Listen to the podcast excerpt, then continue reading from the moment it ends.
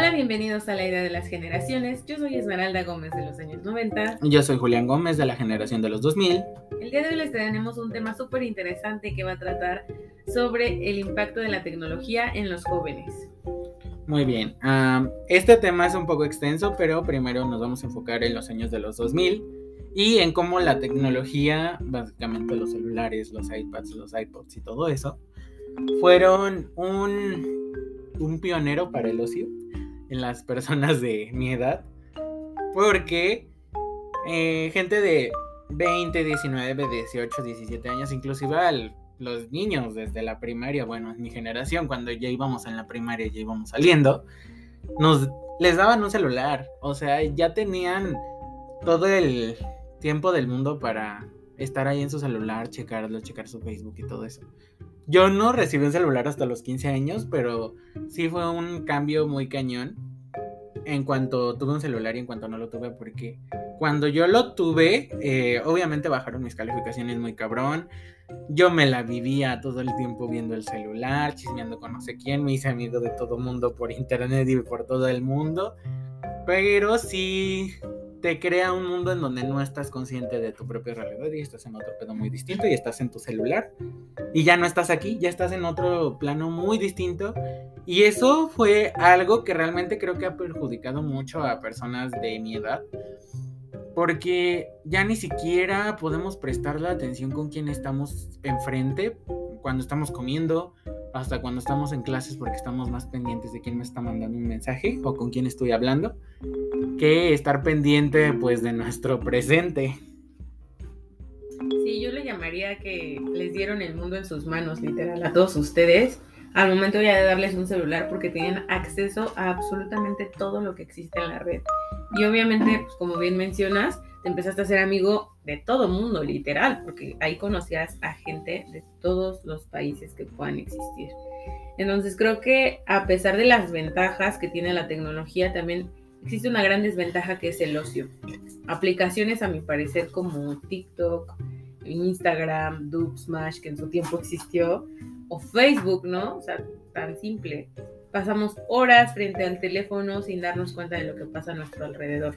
Y creo que muchas veces nos enfocamos más en lo que está haciendo la vida del artista, del influencer, del famoso, en vez de ponernos nosotros las pilas en ver qué vamos a hacer con nuestra vida. Sí, de hecho, voy a poner un ejemplo muy vivido. Que tengo a mi mejor amiga, que es también muy adicta a la tecnología. Y ella, mm, pues tenía una tablet en donde básicamente hablaba con su pareja y también estaba todo el tiempo viendo bueno, leyendo cómics y todo eso.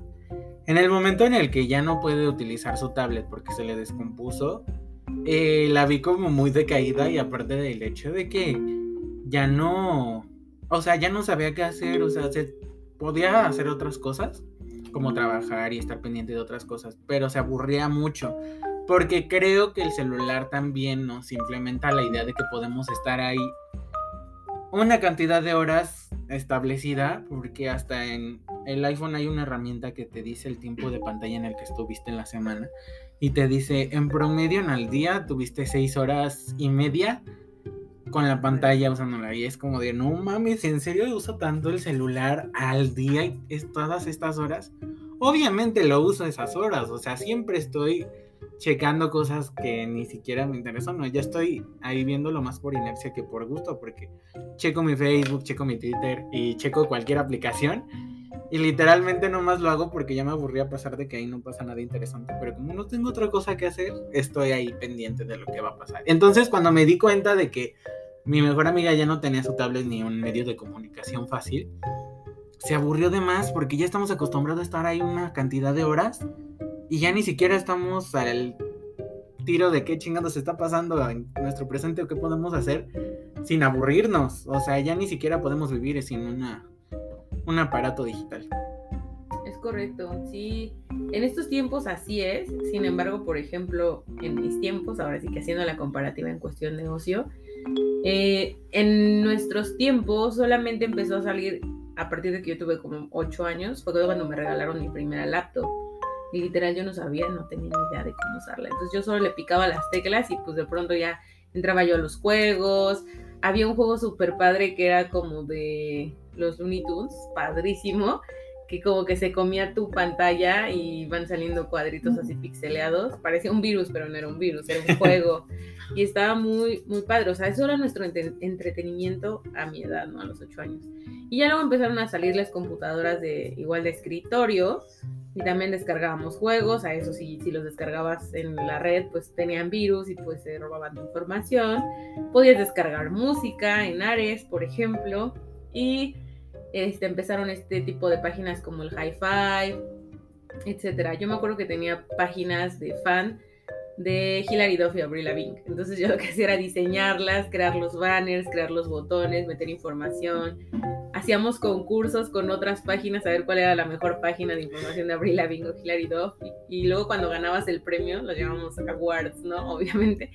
Y eh, eh, iban por año, entonces cada que ganabas, pues ibas subiendo tus premios ahí. Y entonces pues competías por la mejor página. Estaba súper padre eso. Primero creo que igual pasaba mucho tiempo de mi, de mi vida perdiendo el tiempo ahí en la, internet, ¿no? Y ya después, como que a, mi parecer se volvió aburrido, pero obviamente mucha más gente siguió con estos tipos de ocio en la computadora. Y pues ya hasta llegar hasta estos tiempos en donde en tu generación la verdad están súper, súper revolucionados. A los bebés yo he visto que literal los papás les dan tablets, celulares. Los niños ya no pueden ni ver la pantalla del cansancio pero desde chiquitos aprenden a usar un celular. O sea, wow, ya nacen con el conocimiento tecnológico en el cerebro. Sí, creo que es algo que con, no sé, ya vivimos con eso, ya estamos ahí con la idea de, debo de tener un celular para comunicarme con los demás. Y creo que también es algo necesario, o sea, es necesario el tener un medio de comunicación con el que estés ahí al pendiente de tu trabajo, de trabajos en equipo, de la escuela, de clases, de cualquier cosa que necesites hacer para tu rutina diaria.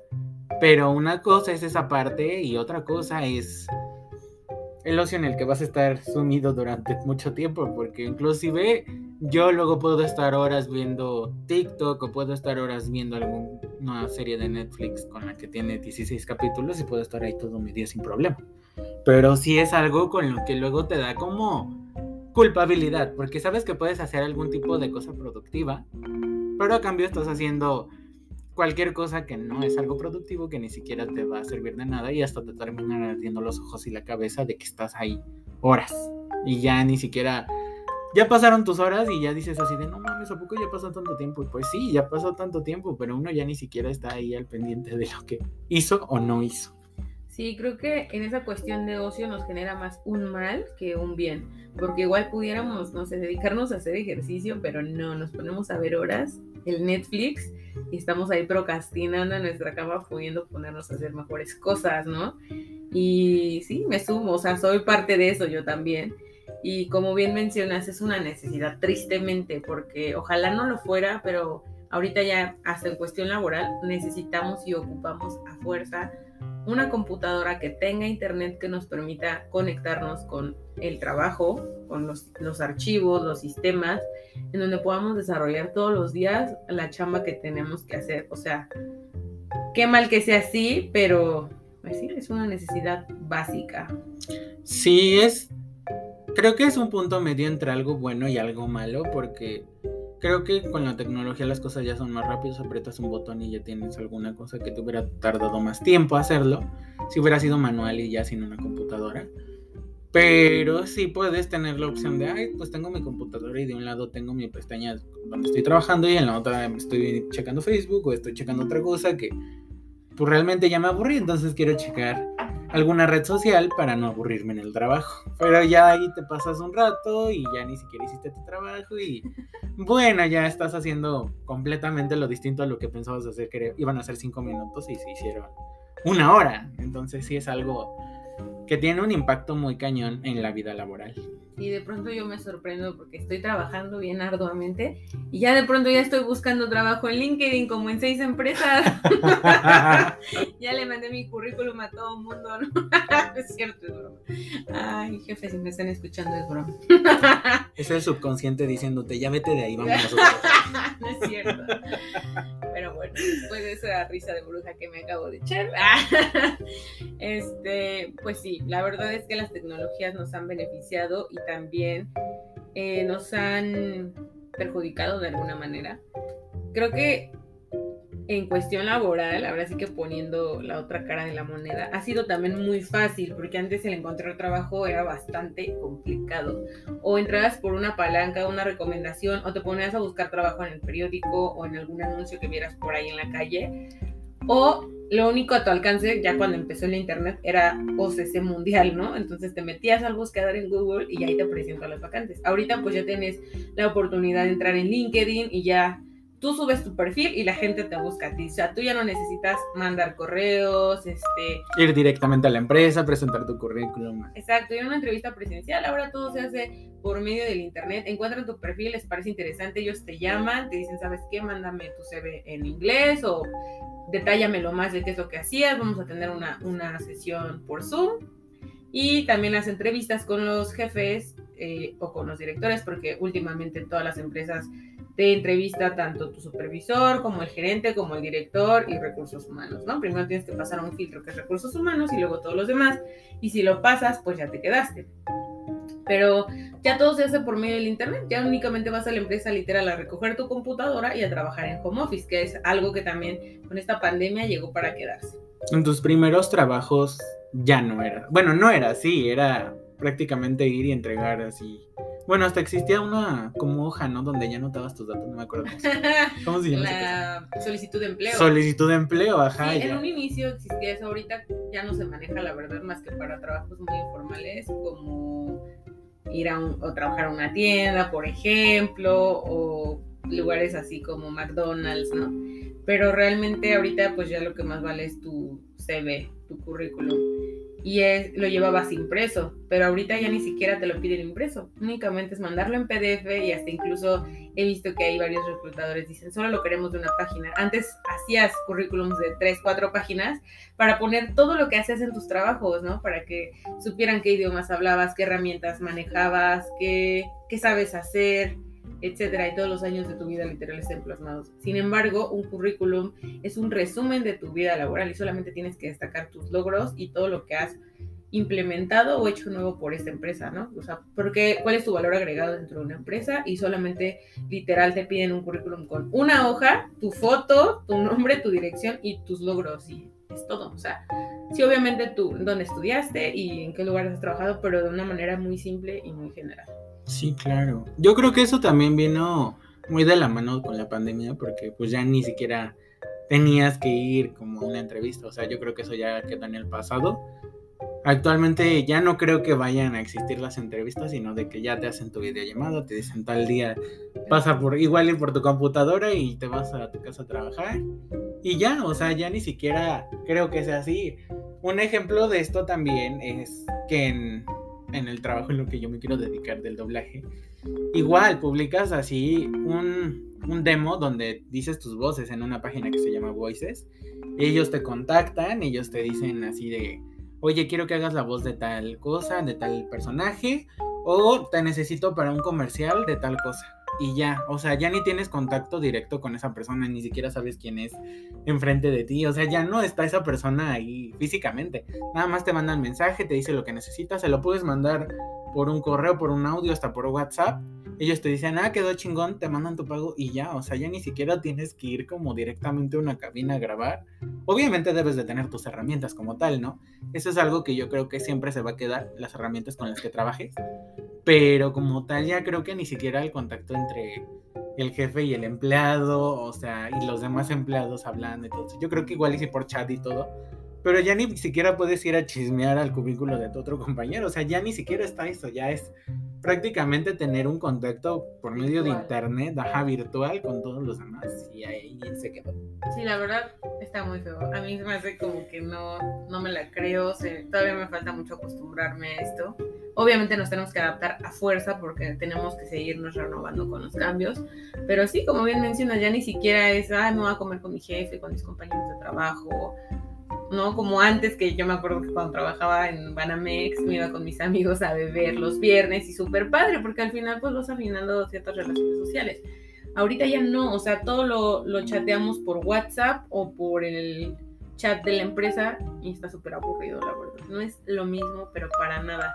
Y también en cuestión de jefes y subordinados, eh, hay que ser como muy autodidacta, de que, ok, entras en la empresa y, ¿no? O sea, no naces sabiendo qué hace la empresa, necesitas investigar, conocer a la gente, aunque sea por llamada, literal, ponerte ahí en el Skype y hablarle a todos los contactos que crees que te pueden ayudar con un sistema o a generar un reporte o medio te den luz de las cosas y ir haciendo tu chamba, o sea, literal, empezar desde cero y crearlo tú desde el principio, sin que nadie te enseñe, como las clases virtuales, ¿no? Que ahora no vas enfrente a un maestro y te explica cómo hacer una operación matemática, por ejemplo, o algebraica, sino que todo lo tienes que, leer o que ver en un video y medio aprender. Pero aquí en el trabajo es diferente porque un jefe no te sube videos de tutoriales cómo hacer las cosas, solo medio te explica cómo hacerlo, pero no te lo explica totalmente. Sí, claro, yo creo que ya te vuelves una persona autodidacta y ya depende de uno cómo lo va aprendiendo consigo mismo y dice, ah, pues ya, yo creo que es de esta forma, es de tal forma. Y ya vas aprendiendo ya, pero es como lo que queda. Entonces, eso ha sido el impacto que hemos tenido, yo creo que en cuanto a la pandemia y en cuanto a la tecnología, porque pues ha sido la herramienta que nos ha ayudado como a seguir con los trabajos, las escuelas y todo eso, y, y la interacción social, que ya no es interacción social, es interacción virtual, y ya hasta ahí, ¿no? Se acabó.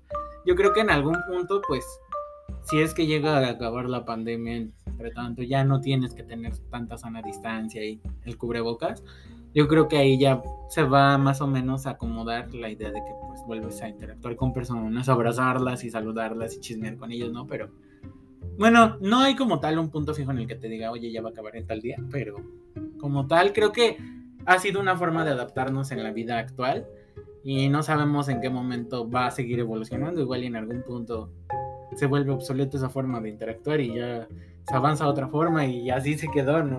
sí. Como en las películas de antes, ¿no? Que primero sacaban que la videollamada y decían en qué momento vamos a llegar a eso, ya estamos en ese momento. Y ahora ves las películas, son hologramas, literal. O sea, hay gente que vive y de gente que ya ni existe. O sea, literal su holograma ahí enfrente de ti. Esa va a ser tu manera de socializar. Qué feo, la verdad. Porque sí se extraña ver a la gente a la cara, este, tocarle sus manos, no sé, saludarla, abrazarla, siempre es grato todo eso, ¿no? Y creo que ahorita que mencionas justamente que las tecnologías nos han ayudado con el tema de la pandemia, que imagínate, ¿qué hubiera pasado si la tecnología, el internet y todas las redes sociales no existieran y tuviéramos pandemia? O sea, sería súper difícil para nosotros. Obviamente, digo, ya lo pasaron nuestros antepasados y si nos tocó vivir aquí, ya lo pasamos también nosotros. Pero el hecho de, estar desinformado en cuestión de, ok, ¿cuántos contagios de COVID van en el mundo? ¿Cuántos decesos? ¿De qué manera nos cuidamos? O sea, el hecho de correr la información de, oye, pon tu cubrebocas, es obligatorio salir a la calle y tener un gel antibacterial, tener cubrebocas, lavarte tus manos seguido, etcétera. Entonces, creo que nos ha ayudado bastante el tema de la tecnología, sobre todo en, en cuestión de la pandemia. Sí, y pues sí, la verdad es que se me hace súper, súper importante que nos estemos adaptando tanto mi generación que creció sin tecnología como la tuya que ya casi, casi nació con el celular. O sea, tú a los 10, 15 años ya, ya sabías que existían pues, los Nokia, ¿no? De estos de tabique. Bueno, de hecho existían en mis tiempos, como a los 12, 13 años. Sí, a mí me tocó como ver a sí, los Blackberry ya, con las... Pero ya tenían colores. Sí, ya tenían colores, ya tenían todo. Ah, y ya iba pues avanzando ya luego era el touch. O sea, hubo un boom en el que se avanzó muy cañón del celular con teclas a ya un celular touch, que ya ni siquiera necesitaba como tal tecla. Y a la fecha sigue habiendo mucha, mucha más renovación. Apenas salió el iPhone 13. 13, ajá. Este, con tres camaritas o cuatro, ya no sé cuántas van, y te, cabe un terabyte ahí, ¿no? O sea, imagínate cuánta información no le cabe a un celular tan chiquitito. Entonces, de verdad que vamos para adelante. Hay tantas series en Netflix que de verdad piensas que se van a hacer realidad mañana, como la de los drones estos que traen camaritas y todo el tiempo te están observando. Un Black Mirror, ¿no? Que ya... Black Mirror, no, no, no, hombre, o sea, tantas cosas que de verdad dices. O la de Biohackers, donde los mosquitos ya traen un virus y te pican y te matan al instante. O sea, 20 mil cosas, mutaciones, no sé. O sea, hay tanta tecnología ya que de verdad te asusta o te aterra el hecho de decir, verde, ¿y qué va a pasar mañana? sí. ¿En qué, ¿En qué mundo nos estamos convirtiendo? Pero pues sí, no nos queda más que adaptarnos, seguir, eh, pues sí, adaptando este tipo de tecnologías a nuestra vida en cuestión laboral, social, de ocio, etcétera, etcétera, etcétera. Muchísimas gracias por escucharnos. Este fue el capítulo 8 de la idea de las generaciones y nos escuchamos en el siguiente capítulo. Bye chicos.